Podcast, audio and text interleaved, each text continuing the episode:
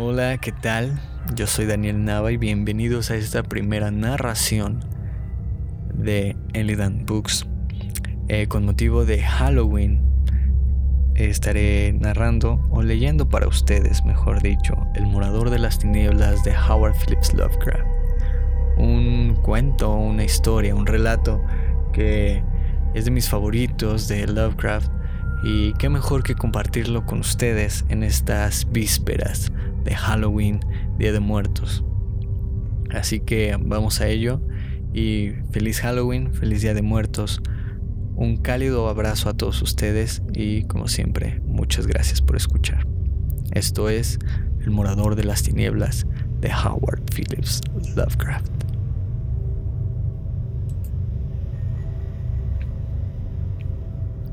Dedicado a Robert Bloch.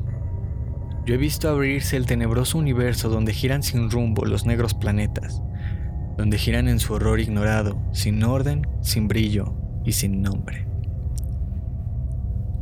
Las personas prudentes dudarán antes de poner en tela de juicio la extendida opinión de que a Robert Blake lo mató un rayo, o un shock nervioso producido por una descarga eléctrica, es cierto que la ventana ante la cual se encontraba permanecía intacta, pero la naturaleza se ha manifestado a menudo, capaz de hazañas aún más caprichosas. Es posible que la expresión de su rostro haya sido ocasionada por contracciones musculares sin relación alguna con lo que tuviera ante sus ojos.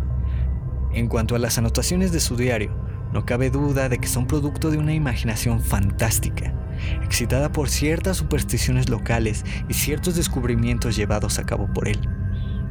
En lo que respecta a las extrañas circunstancias que concurrían en la abandonada iglesia de Federal Hill, el investigador sagaz no tardará en atribuirlas al charlatanismo consciente o inconsciente de Blake, quien estuvo relacionado secretamente con determinados círculos esotéricos. Porque después de todo, la víctima era un escritor y pintor consagrado por entero al campo de la mitología, de los sueños, del terror y la superstición, ávido en buscar escenarios y efectos extraños y, y espectrales. Su primera estancia en Providence, con objeto de investigar a un viejo extravagante tan profundamente entregado a las ciencias ocultas como él, había acabado en muerte y llamas. Sin duda fue algún instinto morboso lo que le indujo a abandonar nuevamente su casa de Milwaukee para venir a Providence. O tal vez conocía de antemano las viejas leyendas a pesar de negarlo en su diario, en cuyo caso su muerte malogró probablemente una formidable superchería destinada a preparar un éxito literario. No obstante, entre los que han examinado y contrastado todas las circunstancias del asunto, hay quienes se adhieren a teorías menos racionales y comunes. Estos se inclinan a dar crédito a lo que constatado en el diario de Blake y señalan la importancia significativa de ciertos hechos, tales como la indudable autenticidad del, del documento hallado en la vieja iglesia, la existencia real de una secta heterodoxa llamada Sabiduría de las Estrellas. Antes de 1877, la desaparición de en 1823 de cierto periodista demasiado curioso llamado Edwin M. Lilbridge y sobre todo el temor monstruoso y transfigurador que, que se reflejaba en el rostro del joven escritor en el momento de morir. Fue uno de estos el que, movido por un extremado fanatismo, arrojó a la bahía la piedra de ángulos extraños con su estuche metálico de singulares adornos, hallada en el chapitel de la iglesia, en el negro chapitel sin ventanas ni aberturas, y no en la torre, como lo confirma el diario. Aunque criticado oficial y públicamente, este individuo, hombre intachable con cierta afición a las tradiciones raras, dijo que acababa de liberar a, la, Tierra algo demasiado peligroso para dejarlo al alcance de cualquiera. El lector puede escoger por sí mismo entre estas dos opiniones diversas. Los periódicos han expuesto los detalles más palpables desde un punto de vista escéptico, dejando que otros reconstruyan la escena tal como Robert Blake la vio, o creyó verla, o pretendió haberla visto. Ahora, después de estudiar su diario detenidamente, sin apasionamientos ni prisa alguna, nos hallamos en condiciones de resumir concatenación de los hechos desde el punto de vista de su actor principal. El joven Blake volvió a Providence en el invierno de 1934 a 1935 y alquiló el piso superior de una venerable residencia situada frente a una plaza cubierta de césped cerca de College Street, en lo alto de una gran colina llamada College Hill. Inmediata al campus de la Brown University a espaldas de la biblioteca John Hay. Era un sitio cómodo y fascinante, con un jardín remansado, lleno de gatos lustrosos que tomaban el sol plácidamente. El edificio era de estilo georgiano. Tenía mirador, portal clásico con escalinatas laterales, vidrieras con trazado de rombos y todas las demás características de principios del siglo XIX. En el interior había puertas de seis cuerpos, grandes entarimados, una escalera colonial de amplia curva, blancas chimeneas del periodo Aram y una serie de habitaciones traseras situadas unos tres peldaños por debajo del resto de la casa. El estudio de Blake era una pieza espaciosa que daba por un lado a la pared delantera del jardín, por el otro, sus ventanas, ante una de las cuales había instalado su mesa de escritorio, miraba a occidente, hacia la cresta de la colina. Desde allí se denominaba una vista espléndida, de tejados pintorescos y místicos crepúsculos. En el lejano horizonte se extendían las violáceas laderas campestres. Contra ellas, a unos 3 o 4 kilómetros de distancia, se recortaba la joroba espectral de Federal Hill, erizada de tejados y campanarios que se arracimaban en lejanos perfiles y adoptaban siluetas fantásticas, cuando los envolvía el humo de la ciudad. Blake tenía la curiosa sensación de asomarse a un mundo desconocido y etéreo, capaz de desvanecerse como un sueño si intentara ir en busca para entrar en él. Después de haberse traído de su casa la mayor parte de sus libros, Blake compró algunos muebles antiguos en consonancia con su vivienda y la arregló para dedicarse a escribir y pintar. Vivía solo y se hacía él mismo las sencillas faenas domésticas. Instaló su estudio en una habitación del ático, orientada al norte y muy bien iluminada por un amplio mirador. Durante el primer invierno que pasó allí, escribió cinco de sus relatos más conocidos: El socavador, La escalera de la cripta, Shahai, en el valle de Pnat y El devorador de las estrellas. Y pintó siete telas sobre temas de monstruos infrahumanos y paisajes extraterrestres profundamente extraños. Cuando llegaba el atardecer, se sentaba a su mesa y contemplaba soñadoramente el panorama de Poniente, las torres sombrías de Memorial Hall que se alzaban al pie de la colina donde vivía, el torreón del Palacio de Justicia, las elevadas, agujas del barrio céntrico de la población y sobre todo la distante silueta de Federal Hill, cuyas cúpulas resplandecientes, puntiagudas boardillas y calles ignoradas tanto excitaban su fantasía.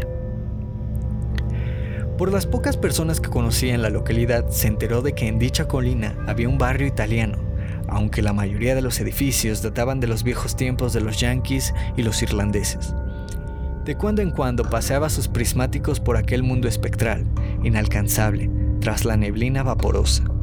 A veces los detenía en un tejado o en una chimenea, o en un campanario incluso, y divagaba sobre los extraños misterios que podía albergar. A pesar de los prismáticos, Federal Hill le seguía pareciendo un mundo extraño y fabuloso, que encajaba asombrosamente con lo que él describía en sus cuentos y pintaba en sus cuadros. Esta sensación persistía mucho después de que el cerro se hubiera difuminado en un atardecer azul salpicado de lucecitas, y se encendieron los proyectores del Palacio de Justicia y los focos rojos del Trust Industrial, dándole efectos grotescos a la noche. De todos los lejanos edificios de Federal Hill, el que más fascinaba a Blake era una iglesia sombría y enorme que se distinguía con especial claridad a determinadas horas del día. Al atardecer, la gran torre, rematada por, su, por su afilado chapitel, se recortaba tremendamente contra un cielo incendiado. La iglesia estaba construida sin duda sobre alguna elevación del terreno, ya que su fachada sucia y la vertiente del tejado, así como sus grandes ventanas ojivales, descollaban por encima de la maraña de tejados y chimeneas que la rodeaban. Era un edificio melancólico y severo, construido con sillares de piedra, muy maltratado por el humo y las inclemencias del tiempo. Su estilo, según se podía apreciar con los prismáticos, correspondía a los primeros intentos de restauración del gótico y debían datar por lo menos de 1810 o 1815. A medida, a medida que pasaban los meses, Blake contemplaba aquel edificio lejano y prohibido, con un creciente interés.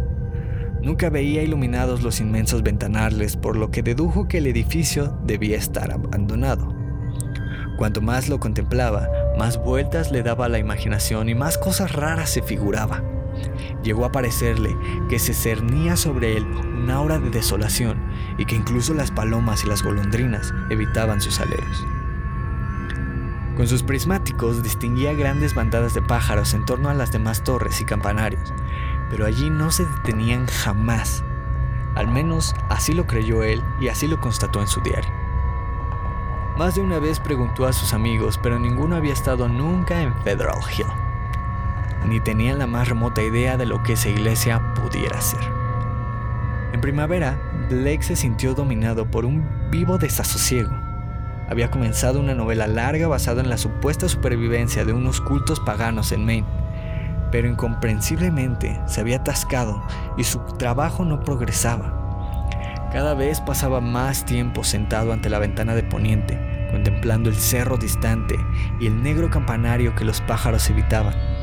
Cuando las delicadas hojas vistieron los ramajes del jardín, el mundo se colmó de una belleza nueva. Pero las inquietudes de Blake aumentaron más aún. Entonces se le ocurrió por primera vez atravesar la ciudad y subir por aquella ladera fabulosa que conducía al brumoso mundo de ensueño. A últimos días de abril, poco antes de la fecha sombría de Walpurgis, Blake hizo su primera incursión al reino desconocido.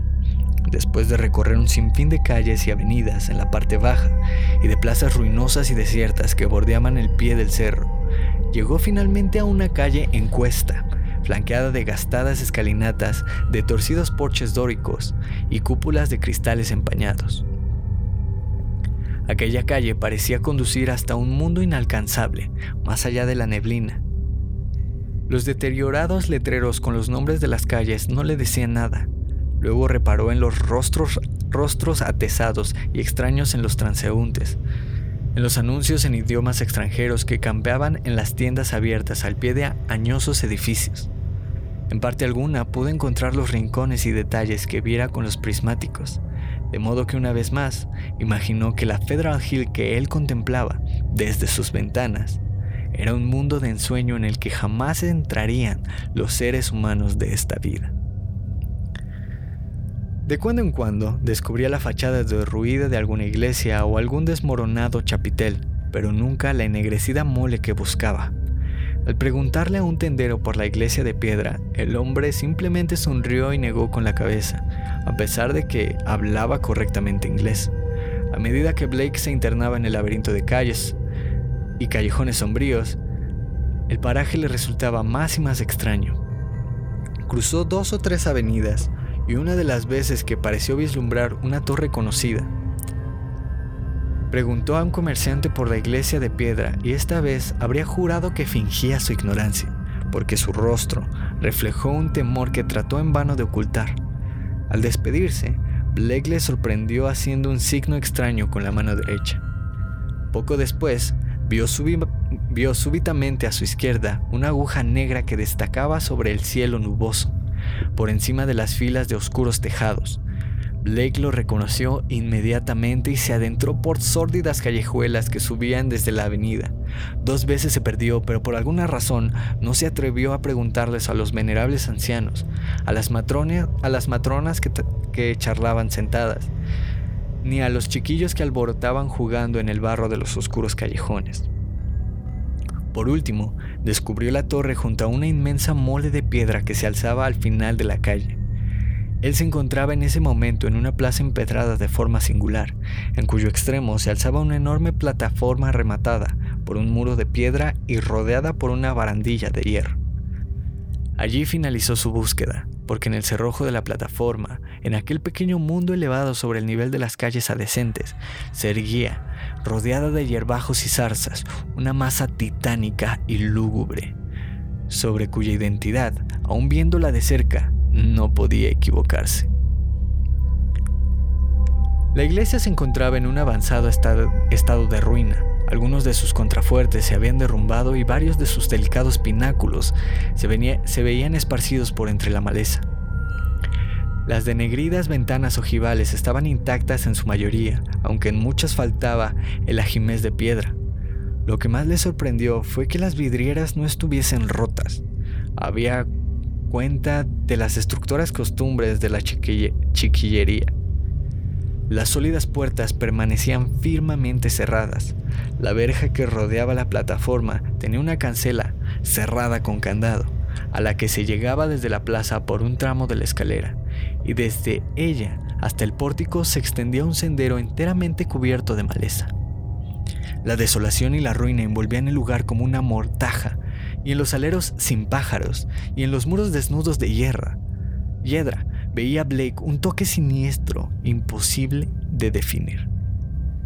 Había muy poca gente en la plaza. Blake vio en un extremo a un guardia municipal y se dirigió a él con el fin de hacerle unas preguntas sobre la iglesia.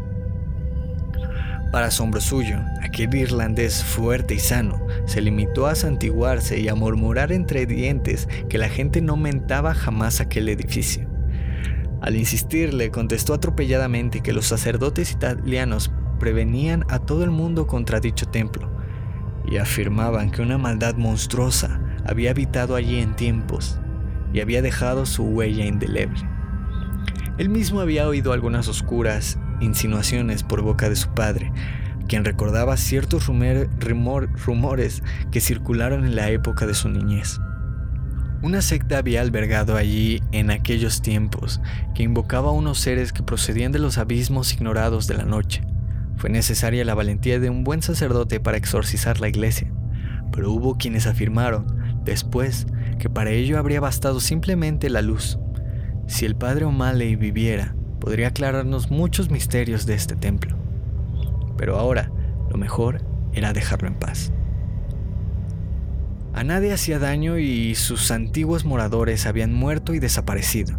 Huyeron a la, huyeron a la desbandada como ratas en el año 77, cuando las autoridades empezaron a inquietarse por la forma en que desaparecían los vecinos y hablaron de intervenir.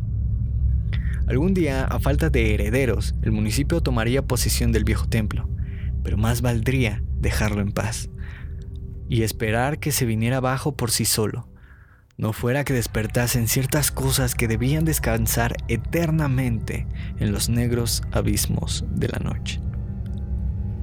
Después de marcharse, el guardia, Blake permaneció allí, contemplando la tétrica aguja del campanario.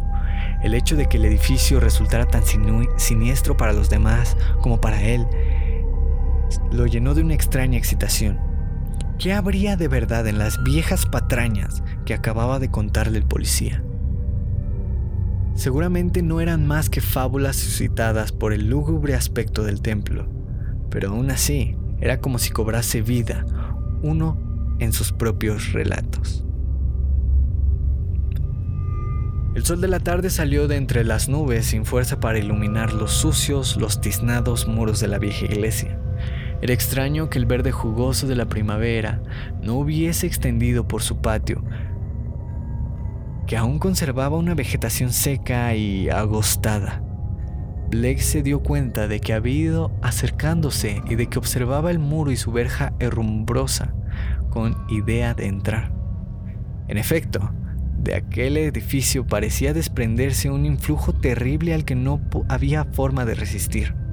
La cancela estaba cerrada, pero, pero en la parte norte de la verja faltaban algunos barrotes. Subió los escalones y avanzó por el estrecho borde exterior hasta llegar al boquete. Si era verdad que la gente miraba con tanta aversión el lugar, no tropezaría en dificultades. Recorrió el borde de piedra antes de que nadie hubiera reparado en él. Se encontraba ante el boquete. Entonces miró atrás y vio que las pocas personas en la plaza se alejaban recelosas y hacían con la mano derecha el mismo signo que el comerciante de la avenida. Varias ventanas se cerraron de golpe y una mujer salió disparada a la calle, recogió a unos cuantos niños que había por allí y los hizo entrar en un portal desconchado y miserable. El boquete era lo bastante ancho, y Blake no tardó en hallarse en medio de la maleza podrida y enmarañada del patio desierto principal. A juzgar por algunas lápidas que asomaban erosionadas entre las hierbas, debió de servir de cementerio en otro tiempo.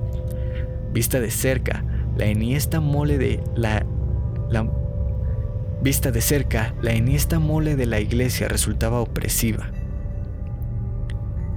Sin embargo, venció su aprensión y probó las tres grandes puertas de la fachada.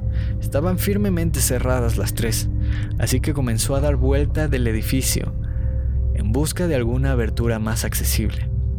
Aún entonces estaba seguro de querer entrar en aquella madriguera de sombras y desolación aunque se sentía arrastrado como por un hechizo insoslayable. En la parte posterior encontró un tragaluz abierto y sin rejas que proporcionaba el acceso necesario. Blake se asomó y vio que correspondía a un sótano, lleno de telarañas y polvo. Apenas iluminado por los rayos del sol poniente. Escombros, barriles viejos, cajones, muebles, de todo había allí y encima descansaba un sudario de polvo que suavizaba los ángulos de sus siluetas. Los restos enmohecidos de una caldera de calefacción mostraban que el edificio había sido utilizado y mantenido por lo menos hasta finales del siglo pasado. Obedeciendo a un impulso casi inconsciente, Blake se introdujo por el tragaluz y se dejó caer sobre la capa de polvo y los escombros esparcidos en el suelo. Era un sótano abovedado, inmerso, sin tabiques. A lo lejos, en un rincón y sumido en una densa oscuridad, descubrió un arco que evidentemente conducía hacia arriba. Un extraño sentimiento, sentimiento de ahogo le invadió al saberse dentro de aquel templo espectral, pero lo desechó y siguió explorando minuciosamente el lugar. Halló un barril, un barril intacto aún en medio del polvo y lo rodó hasta colocarlo al pie del tragaluz para cuando tuviera que salir. Luego, haciendo acopio de valor, cruzó el amplio sótano plagado de telarañas y se dirigió al arco del otro extremo. Medio sofocado por el polvo omnipresente y cubierto de suciedad, empezó a subir los gastados peldaños que se perdían en la negrura. No llevaba luz alguna, por lo que avanzaba a tientas con mucha precaución. Después de un recodo repentino, notó ante sí una puerta cerrada Inmediatamente descubrió su viejo picaporte. Al abrirlo, vio ante sí un corredor iluminado débilmente, revestido de madera corroída por la carcoma. Una vez arriba, Blake comenzó a inspeccionar rápidamente. Ninguna de las puertas interiores estaba cerrada con cerrojo, de modo que podías pasar libremente de una estancia a otra. La nave central era de enormes proporciones y sobrecogía por las montañas de polvo acumulados sobre los bancos, el altar, el púlpito y el órgano. Sobre esta muda desolación se derramaba una desagradable luz plomiza que provenía de las vidrieras ennegrecidas del ábside, sobre las cuales incidían los rayos del sol agonizante. Aquellas vidrieras estaban tan sucias de hollín que Blake le costó un gran esfuerzo descifrar lo que representaba. Y lo poco que distinguió no le gustó en absoluto. Los dibujos eran emblemáticos y sus conocimientos sobre simbolismos esotéricos le permitieron interpretar ciertos signos que parecían en ellos. En cambio, había escasez de santos y los pocos representados mostraban además expresiones abiertamente censurables. Una de las vidrieras representaba únicamente, al parecer, un fondo oscuro sembrado de espirales iluminadas. Al alejarse de los ventanales, observó que la cruz que coronaba el altar, el altar mayor era nada menos que la antiquísima Ankh o cruz ansata del antiguo Egipto. En una sacristía posterior contigua al ábside encontró Blake un escritorio deteriorado y unas estanterías repletas de libros mohosos, casi desintegrados. Aquí sufrió por primera vez un sobresalto de verdadero horror, ya que los títulos de aquellos libros eran suficientemente elocuentes para él. Todos ellos trataban de materias atroces y prohibidas, de las que el mundo no había oído hablar jamás, a no ser a través de veladas alusiones. Aquellos volúmenes eran terribles recopilaciones de secretos y fórmulas inmemoriales que el tiempo ha ido sedimentando desde los albores de la humanidad y aún desde los oscuros días que precedieron a la aparición del hombre. El propio Blake había leído algunos de ellos, una versión latina del execrable Necronomicon, el siniestro Liber Ibonis del el abominable Cults de des Ghouls del conde de Erlet, el infernal tratado de Vermis Mysteries de Ludwig Prim. Había otros muchos además, unos los conocía de oídas y otros eran totalmente desconocidos, como los manuscritos narcóticos y el libro de Xian, y un tomo escrito en caracteres completamente incomprensibles que contenía, sin embargo, ciertos símbolos y diagramas de claro sentido para todo aquel que estuviera versado en las ciencias ocultas. No cabía duda de que los rumores del pueblo no mentían este lugar había sido foco de un mal más antiguo que el hombre y más vasto que el universo conocido. Sobre la desvejecida mesa de escritorio había un cuaderno de piel lleno de anotaciones tomadas a mano en un curioso lenguaje cifrado. Este lenguaje estaba compuesto de símbolos tradicionales empleados hoy corrientemente en astronomía y en alquimia, astrología y otras artes equívocas en la antigüedad símbolos del Sol, de la Luna, de los planetas, aspectos de los astros y signos del zodiaco. Y aparecían agrupados en frases y apartes como nuestros párrafos, lo que daba la impresión de que cada símbolo correspondía a una letra de nuestro alfabeto. Con la esperanza de descifrar más adelante el criptograma, Blake se metió el libro en el bolsillo. Muchos de aquellos enormes volúmenes que se hacinaban en los estantes le atraían irresistiblemente. Se sentía tentado a llevárselos. No se explicaba cómo había habían estado allí durante tanto tiempo sin que nadie les echara mano. ¿Acaso era él el primero en superar aquel miedo que había defendido este lugar abandonado durante más de 60 años contra toda intrusión? Una vez explorada toda la planta baja, Blake atravesó de nuevo la nave hasta llegar al vestíbulo donde había visto antes una puerta y una escalera que probablemente conducía a la torre del campanario. Tan familiar para él desde su ventana. La subida fue muy trabajosa, la capa de polvo era aquí más espesa y las arañas habían tejido redes aún más tupidas en este angosto lugar. Se trataba de una escalera de caracol con unos escalones de madera altos y estrechos. De cuando en cuando, Blake pasaba por delante de unas ventanas desde la que se contemplaba un panorama vertiginoso. Aunque hasta el momento no había visto ninguna cuerda, pensó que sin duda habría campanas en lo alto de aquella torre, cuyas puntiagudas ventanas superiores, protegidas por densas celosías, había examinado tan a, menudo, tan a menudo con sus prismáticos. Pero le esperaba una decepción. La escalera desembocaba en una cámara desprovista de campanas y dedicada, según todas las trazas, a fines totalmente diversos. La estancia era espaciosa y estaba iluminada por una luz apagada que provenía de cuatro ventanas ojivales, una en cada pared, protegidas por fuera con unas celosías muy estropeadas. Después se ve que las reforzaron con sólidas pantallas, que sin embargo presentaban ahora un estado lamentable. En el centro del recinto, cubierta de polvo, se alzaba una columna de metro y medio de altura y como medio metro de grosor.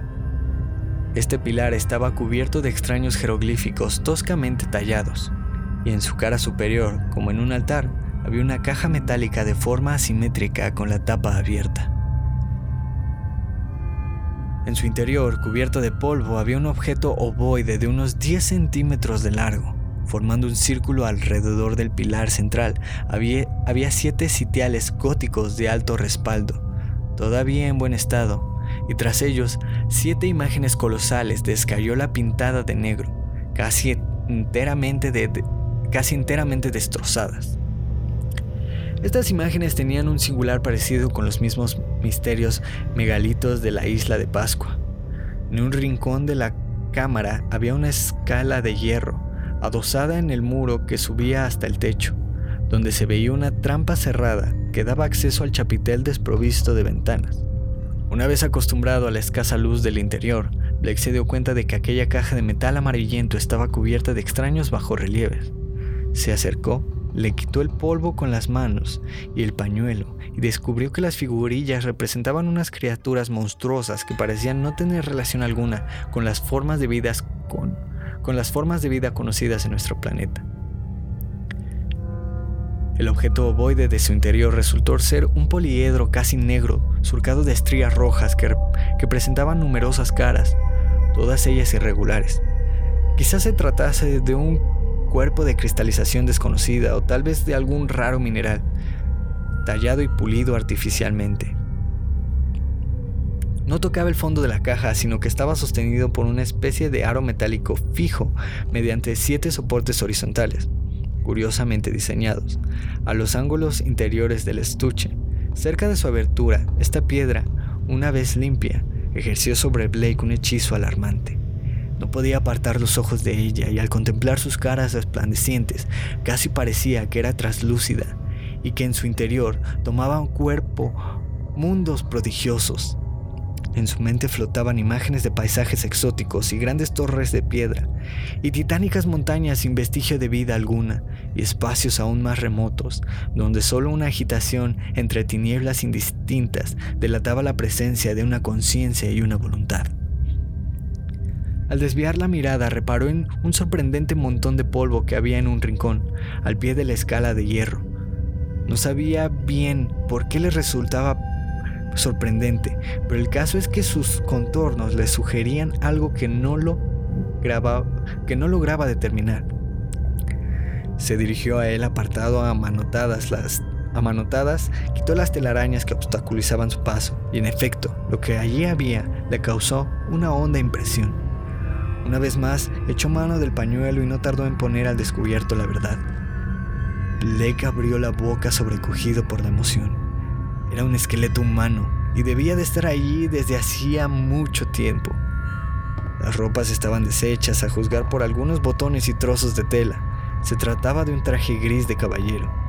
También había otros indicios, zapatos, broches de metal, gemelos de camisa, un alfiler de corbata, una insignia de periodista con el nombre del extinguido Providence Telegram y una cartera de piel muy estropeada. Blake examinó la cartera con atención. En ella encontró varios billetes antiguos, un pequeño calendario de anuncio correspondiente al año 1893, algunas tarjetas a nombre de Edwin M. Lilbridge y una cuartilla llena de anotaciones. Esta cuartilla era sumamente enigmática. Blake la leyó con atención acercándose a la ventana para aprovechar los últimos rayos del sol. Decía así: el profesor Enoch Bowen regresa de Egipto, mayo 1844. Compra vieja iglesia Federal Hill en julio, muy conocido por sus trabajos arqueológicos y estudios esotéricos. El Dr. Draw, anabaptista, exhorta contra la sabiduría de las estrellas en el sermón del 29 de diciembre de 1844. 97 fieles a finales de 1845. 1846 Tres desapariciones. Primera mención del trapezoedro resplandeciente. Siete desapariciones en 1848. Comienzo de rumores sobre sacrificios de sangre. La investigación de 1853 no conduce a nada, solo ruidos sospechosos. El padre O'Malley habla del culto al demonio mediante caja hallada en las ruinas egipcias. Afirma invocan algo que no puede soportar la luz, rehuye la luz suave y desaparece ante una luz fuerte. En este caso tiene que ser invocado otra vez. probablemente lo sabe por la confesión de Francis X. Finney, en su lecho de muerte, que ingresó en la sabiduría de las estrellas en 1849. Esta gente afirma que el trapezoedro resplandeciente les muestra el cielo y los demás mundos, y que el morador de las tinieblas les revela ciertos secretos. Relato de Orrin B. B. Eddy, 1857. Invocan mirando al cristal y tienen un lenguaje secreto particular. Reun, de 200 o más en 1863, sin contar a los que han marchado al frente.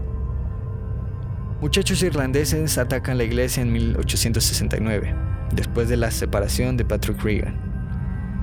Artículo velado en J el 14 de marzo de 1872, pero pasa inadvertido. Seis desapariciones en 1876. La Junta Secreta recurre al mayor Doyle. Febrero del 77. Se topan medidas y se cierra la, se cierra la iglesia en abril. En mayo, una banda de muchachos de Federal Hill amenaza al doctor y demás miembros. 181 personas huyen de la ciudad antes de finalizar el 77. No se citan nombres. Cuentos de fantasmas comienzan alrededor de 1880 indagar si es verdad que ningún ser humano ha penetrado en la iglesia desde el 77. Pedir a Lanningham fotografía de iglesia tomada en 1851. Así terminaba la, la nota, así terminaban las inscripciones. Guardó el papel en la cartera y se la metió en el bolsillo interior de su chaqueta. Luego se inclinó a examinar el esqueleto que yacía en el polvo. El significado de aquellas anotaciones estaba claro. No cabía duda de que este hombre había venido al edificio abandonado 50 años atrás en busca de una noticia sensacional, cosa que nadie se había atrevido a intentar. Quizá no había dado a conocer a nadie sus propósitos. Quién sabe. De todos modos, lo cierto es que no volvió más a su periódico. Se había visto sorprendido por un terror insuperable y repentino que le ocasionó un fallo del corazón. Blake se agachó y observó el peculiar estado de los huesos. Unos estaban esparcidos en desorden, otros parecían como desintegrados, y otros habían adquirido el extraño matiz amarillento de huesos calcinados o quemados. Algunos jirones de ropa estaban chamuscados también. El cráneo se encontraba en un estado verdaderamente singular, manchado del mismo color amarillento y con una abertura de bordes carbonizados en su parte superior como si un ácido poderoso hubiera corrido el espesor del hueso. A Blake no se le ocurrió que podía haberle pasado al esqueleto, aquel durante sus 40 años de reposo entre polvo y silencio. Antes de darse cuenta de lo que hacía, se puso a mirar la piedra otra vez, permitiendo que su, que su influjo suscitase imágenes confusas en su mente. Vio cortejos evanescentes, figuras encapuchadas, cuyas siluetas no eran humanas, y contempló inmensos desiertos en los que se alineaban unas filas interminables de monolitos que parecían llegar hasta el cielo. Y vio torres y murallas en las tenebrosas regiones submarinas y vórtices del espacio, en donde flotaban jirones de bruma negra sobre un fondo de, de purpúrea y helada niebla y a una distancia incalculable, detrás de todo, percibió un abismo infinito de tinieblas en cuyo seno se adivinaba, por sus etéreas agitaciones, unas presencias inmensas, tal vez conscientes o semisólidas. Luego, de pronto, su hechizo se resolvió en un acceso de terror pánico. Blake sintió que se ahogaba y se apartó de la piedra, conscientemente de una presencia extraña y sin forma que le vigilaba intensamente.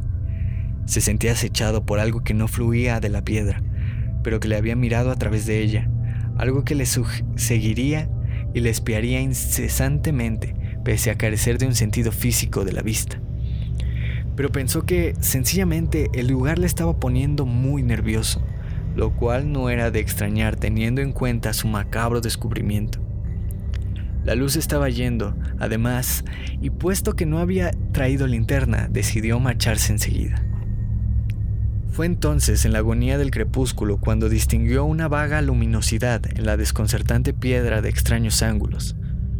Intentó apartar la mirada, pero era como si una fuerza oculta le obligara a clavar los ojos en ella. Sería fosforescente o radiactiva.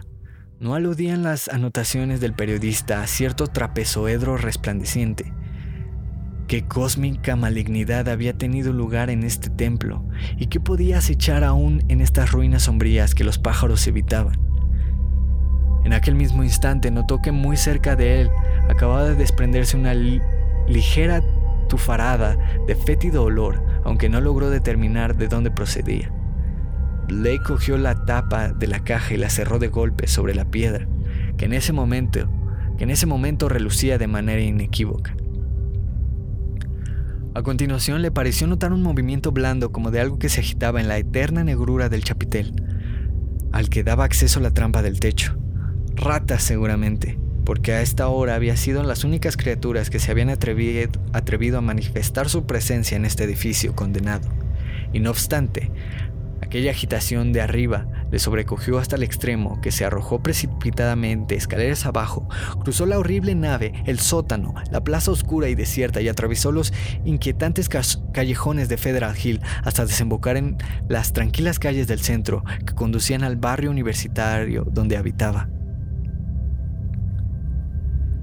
Durante los días siguientes, Blake no contó a nadie su expedición y se dedicó a leer detenidamente ciertos libros, a revisar periódicos atrasados en la hemeroteca, local y a intentar traducir el criptograma que había encontrado en la sacristía. No tardó en darse cuenta de que la clave no era sencilla ni mucho menos. La lengua que ocultaban aquellos signos no era inglés, latín, griego, francés, español ni alemán. No tendría más remedio que echar mano de todos sus conocimientos sobre las ciencias ocultas. Por las tardes, como siempre, sentía la necesidad de sentarse a contemplar el paisaje de poniente y la negra aguja que sobresalía entre las erizadas techumbres de aquel mundo distante y casi fabuloso. Pero ahora se añadía una nota de horror. Blake sabía, ya que ahí se ocultaban secretos prohibidos. Fue en el mes de julio cuando Blake, según declara él mismo en su diario, logró descifrar el criptograma. El texto estaba en un lenguaje empleado en ciertos cultos diabólicos de la antigüedad y que él conocía muy someramente por sus estudios anteriores. Sobre el contenido de ese texto, el propio Blake se muestra muy reservado, aunque es evidente que le, dio, le debió causar un horror sin límites. El diario alude a cierto morador de las tinieblas que despierta cuando alguien contempla fijamente el trapezoedro resplandeciente y aventura una serie de hipótesis descabelladas sobre los negros abismos del caos de donde procede aquel. Cuando se refiere a este ser, presupone que es omnisciente y que exige sacrificios monstruosos. Algunas anotaciones de Blake revelan un miedo atroz a que esa criatura, invocada acaso por haber mirado la piedra sin saberlo, irrumpa en nuestro mundo. Sin embargo, añade que la simple iluminación de las calles constituye una barrera infranqueable para él. En cambio, se refiere con frecuencia al trapezoedro resplandeciente, al que califica de ventana abierta al tiempo y al espacio, y esboza su historia en líneas generales desde los días en que fue tallado en el enigmático Yugot, muchísimo antes de, de que los primordiales lo trajeran a la Tierra. Al parecer, fue colocado en aquella extraña caja por los seres quinoideos de la Antártida, quienes lo custodiaron celosamente. Fue salvado de las ruinas de este imperio por los hombres serpientes de Valusia y millones de años más tarde fueron descubiertos por los primeros seres humanos.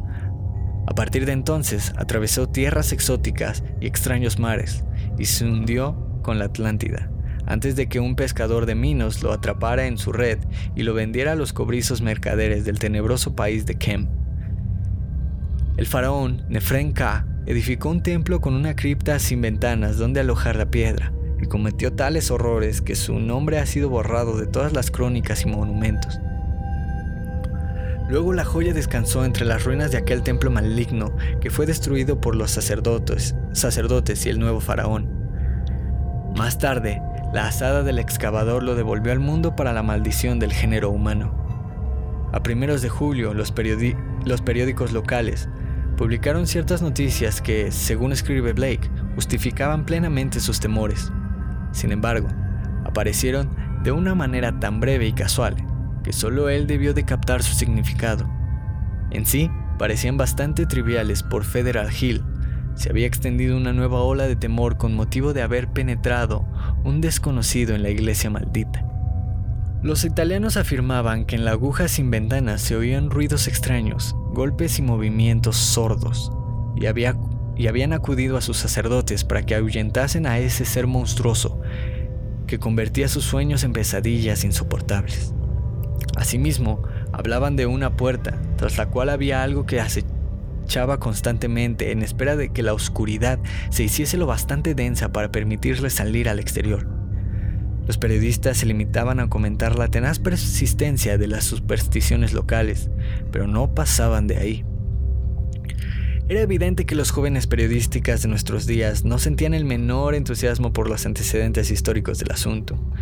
Al referir todas estas cosas en su diario, Blake expresa un curioso remordimiento y habla del imperioso deber de enterrar el trapezoedro resplandeciente y de ahuyentar al ser demoníaco que había sido invocado, permitiendo que la luz del día penetrase en el enhiesto chapitel. Al mismo tiempo, no obstante, Pone de relieve la magnitud de su fascinación al confesar que aún en sus sueños sentía un morboso deseo de visitar la torre maldita para sumarse nuevamente a los secretos cósmicos de la piedra luminosa. En la mañana del 17 de julio, el Journal publicó un artículo que le provocó a Blake una verdadera crisis de horror. Se trataba simplemente de una de las muchas reseñas de los sucesos de Federal Hill, como todas, estaba escrita en un tono bastante jocoso, aunque a Blake no le entró la menor gracia. Por la noche se había desencadenado una tormenta que había dejado a la ciudad sin luz durante más de una hora. En el tiempo que duró el apagón, los italianos casi enloquecieron de terror. Los vecinos de la iglesia maldita juraban que la bestia de la aguja se había aprovechado de la ausencia de la luz en las calles y había bajado a la nave de la iglesia donde se habían oído unos torpes aleteos, como de un cuerpo inmenso y viscoso. Poco antes de volver la luz, había ascendido de nuevo a la torre, donde se oyeron ruidos de cristales rotos. Podía moverse hasta donde alcanzaban las tinieblas, pero la luz la obligaba invariablemente a retirarse.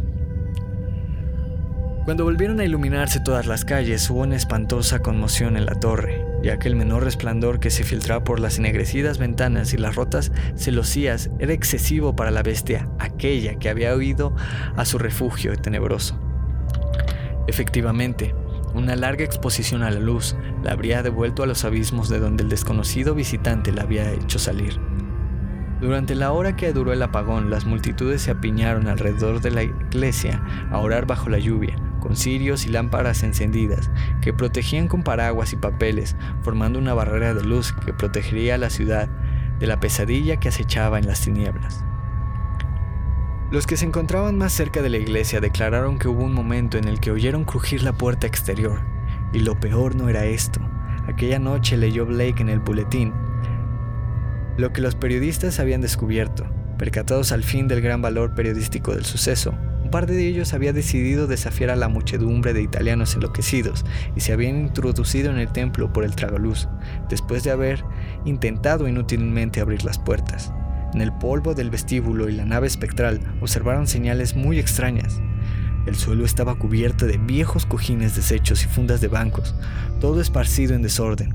Reinaba un olor desagradable y de cuando en cuando encontraron manchas amarillentas parecidas a quemaduras y restos de objetos carbonizados. Abrieron la puerta de la torre y se detuvieron un momento a escuchar porque les parecía haber oído como si, si arañaban arriba. Al subir, observaron que la escalera estaba como aventada y barrida. La cámara de la torre estaba igual que la escalera. En su, en su reseña, los periodistas hablaban de la columna heptagonal, los sitiales góticos y las extrañas figuras de yeso. En cambio, cosa extraordinaria, no citaban para nada la caja metálica ni el esqueleto mutilado. Lo que más inquietó a Blake, aparte las alusiones a las manchas, chamuscaduras y malos olores, fue el detalle final que explicaba la rotura de los cristales. Había trozos de raso y montones de crin esparcidos por el suelo barrido como si alguien hubiera interrumpido súbitamente su tarea de restablecer en la torre la absoluta oscuridad de que gozó en otro tiempo. Las mismas quemaduras y manchas amarillentas se encontraban en la escalera de hierro que subían al chapitel de la torre. Por allí trepó uno de los periodistas, abrió la trampa deslizándola horizontalmente, pero al alumbrar con su linterna, el fétido y negro recinto no descubrió más que una masa informe de, de detritus cerca de la abertura. Todo se reducía, pues, a puro charlatanismo. Alguien había gastado una broma a los supersticiosos habitantes del barrio. También pudo ser que algún fanático hubiera intentado tapar todo aquello en beneficio del vecindario, o que algunos estudiantes hubieran montado esta farsa para atraer la atención de los periodistas. La aventura tuvo un epílogo muy divertido cuando el comisario de policía quiso enviar a un agente para comprobar las declaraciones de los periódicos. Tres hombres, uno tras otro, encontraron la manera de soslayar la misión que se les quería encomendar.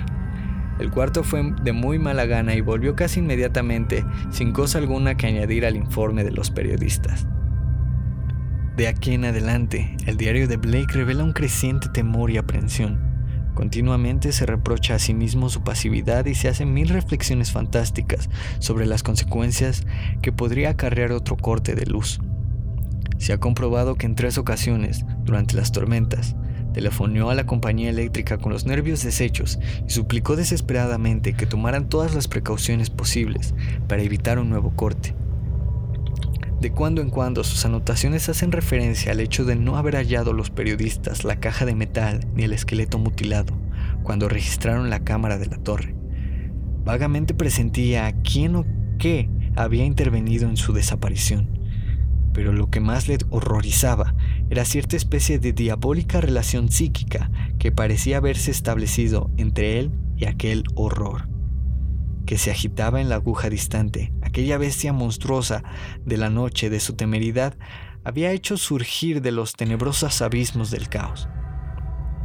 Sentía él como una fuerza que absorbía constantemente su voluntad, y los que le visitaron en esa época recuerdan cómo se pasaba el tiempo sentado ante la ventana, contemplando absorto la silueta de la colina que se elevaba a lo lejos por encima del humo de la ciudad. En su diario refiere continuamente las pesadillas que sufría por esas fechas y señala que el influjo de aquel extraño ser de la torre le aumentaban notablemente durante el sueño. Cuenta que una noche se despertó en la calle, completamente vestido y caminando automáticamente hacia Federal Hill. Insiste una y otra vez en que la criatura aquella sabía dónde encontrarle. En la semana que siguió al 30 de julio, Blake sufrió su primera crisis depresiva. Pasó varios días sin salir de casa ni vestirse, encargando la comida por teléfono. Sus amistades observaron que tenía varias cuerdas junto a la cama y él explicó que padecía de sonambulismo y que se había visto forzado a atarse los tobillos durante la noche. En su diario refiere la terrible experiencia que le provocó la crisis. La noche del 30 de julio, después de acostarse, se encontró de pronto caminando a tientas por un sitio, casi completamente oscuro. Solo distinguía en las tinieblas unas rayas horizontales y tenues de la luz azulada. Notaba también una insoportable fetidez y oía por encima de él unos ruidos blandos y furtivos. En cuanto se movía, tropezaba con algo y cada vez que hacía ruido le respondía arriba un rebullir confuso al que se mezclaba como un roce cauteloso de una madera sobre otra. Llegó un momento en que sus manos tropezaron con una columna de piedra sobre la que no había nada. Un instante después se agarraba a los barrotes de una escala de hierro y comenzaba a ascender hacia un punto donde el hedor se hacía aún más intenso. De pronto sintió un soplo de aire caliente y reseco. Ante sus ojos desfilaron imágenes caleidoscópicas y fantasmales que se diluían en el cuadro de un vasto abismo de insondable negrura, en donde giraban astros y mundos aún más tenebrosos. Pensó en las antiguas leyendas sobre el caos esencial, en cuyo centro habita un dios ciego e idiota, Azathoth, señor de todas las cosas, circundado por una horda de danzarines y amorfos y estúpidos, arrullado por el silbo monótono de una flauta manejada por dedos demoníacos. Entonces, un vivo estímulo del mundo exterior le despertó del estupor que lo embargaba y le reveló su espantosa situación. Jamás llegó a saber qué había sido, tal vez el estampido de los fuegos artificiales que durante todo el verano disparaban los vecinos de Federal Hill en honor a los santos patronos de sus pueblecitos natales de Italia. Sea como fuere, dejó escapar un grito, se soltó de la escala loco de pavor, yendo a parar a una estancia sumida en la más negra oscuridad. En el acto se dio cuenta de dónde estaba. Se arrojó por la angosta escalera de caracol, chocando y tropezando a cada, cada paso. Fue como una pesadilla. Huyó a través de la nave invadida de inmensas telarañas, flanqueada de altísimos arcos que se perdían en las sombras del techo.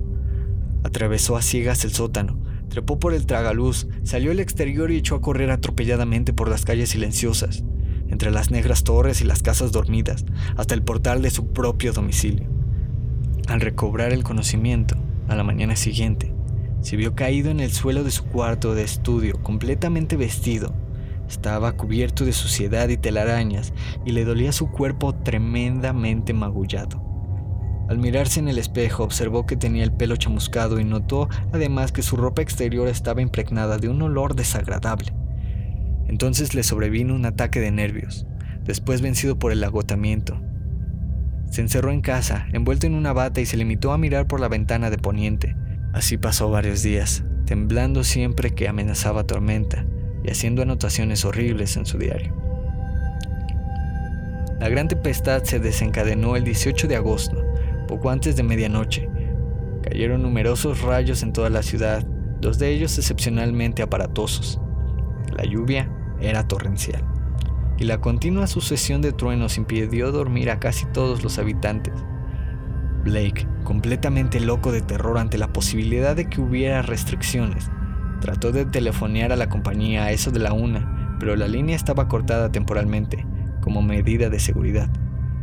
Todo lo había apuntado en su diario, su caligrafía grande, nerviosa y a menudo indescifrable, refleja en esos pasajes el frenesí y la desesperación que le habían dominado de manera incontenible. Tenía que mantener la casa a oscuras para poder ver por la ventana, y parece que debió pasar la mayor parte del tiempo sentado a su mesa, escudriñando ansiosamente a través de la lluvia y por encima de los relucientes tejados del centro, la lejana constelación, constelación de las luces de Federal Hill. De cuando en cuando garabateaba torpemente algunas frases.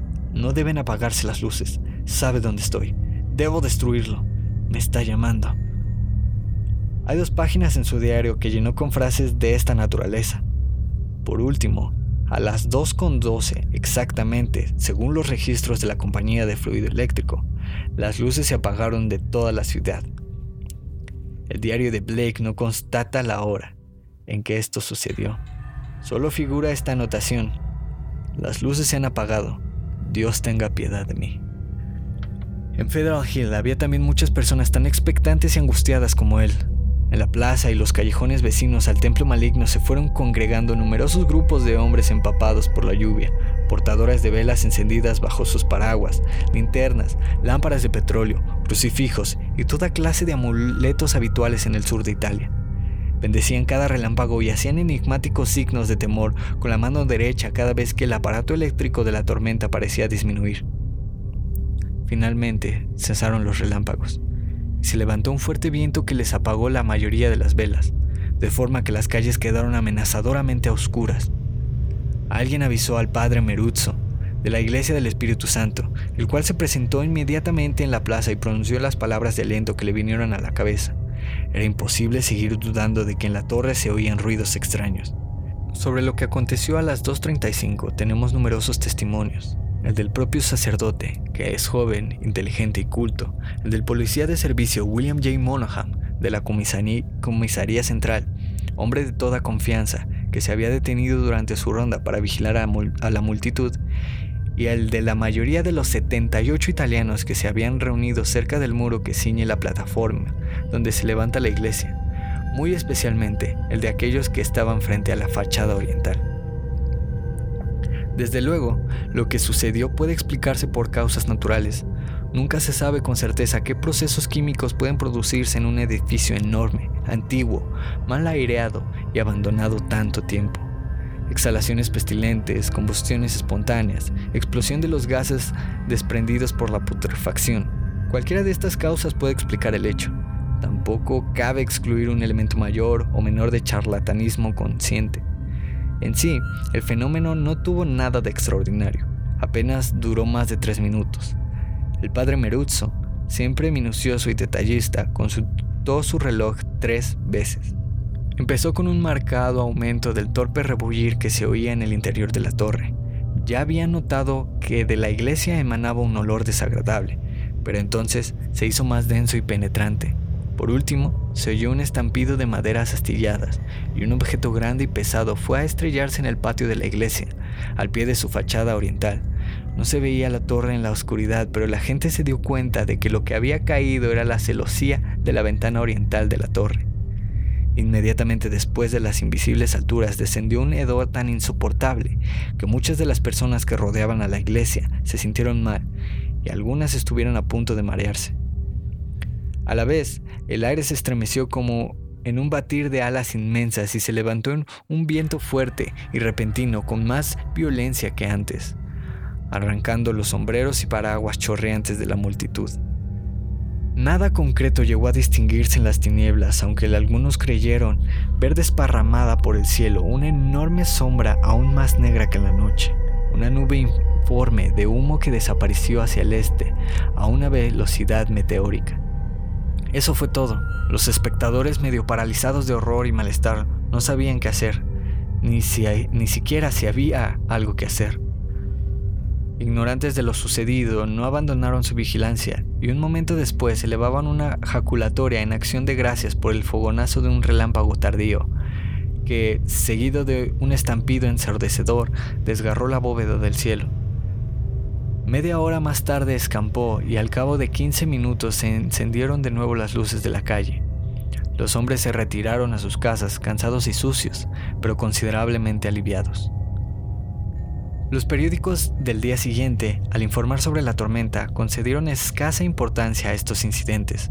Parece ser que el último relámpago y la explosión ensordecedora que le siguió habían sido aún más tremendos por el este que en Federal Hill.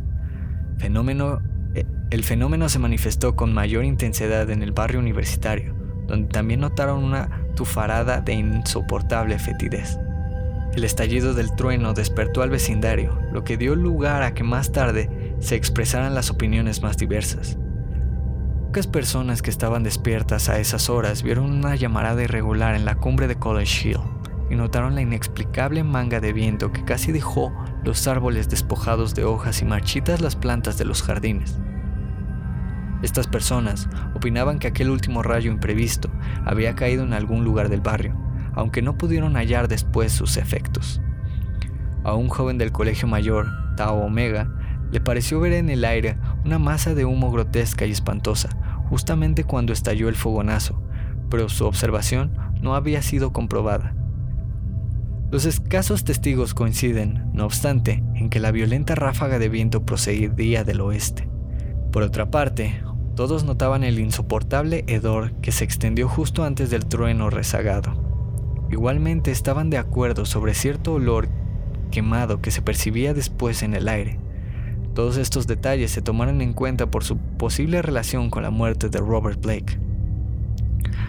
Los estudiantes de la residencia Psi Delta, cuyas ventanas traseras daban enfrente del estudio de Blake, observaron la mañana del día 9 su rostro asomado a la ventana occidental, intensamente pálido y con una expresión muy rara.